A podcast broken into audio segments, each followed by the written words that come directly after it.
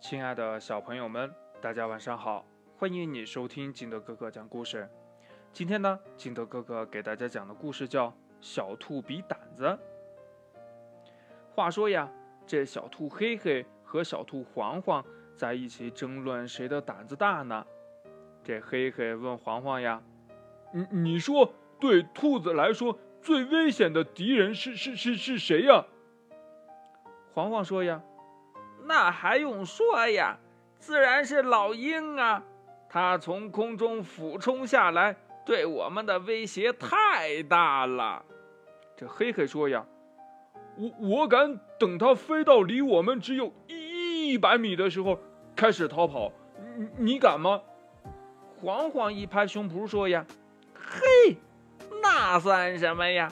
我敢在它离我们只有五十米的时候开始逃跑。”这时候呀，小兔古丽特走了过来，黄黄和黑黑一起问他呀：“哎，嗯嗯，如果老鹰在空中发现了你，你敢在它离离离你多多远的时候开始逃逃逃跑啊？”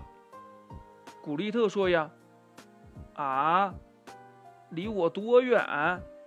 我只要发现老鹰在空中飞，马上就会找一个安全的地方躲起来。”还离我有多远呢？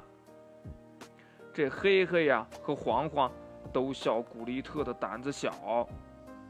可是，一年以后，胆大的黑黑和黄黄都不见了，而这胆小的古丽特呢，仍然警惕地生活在草丛中。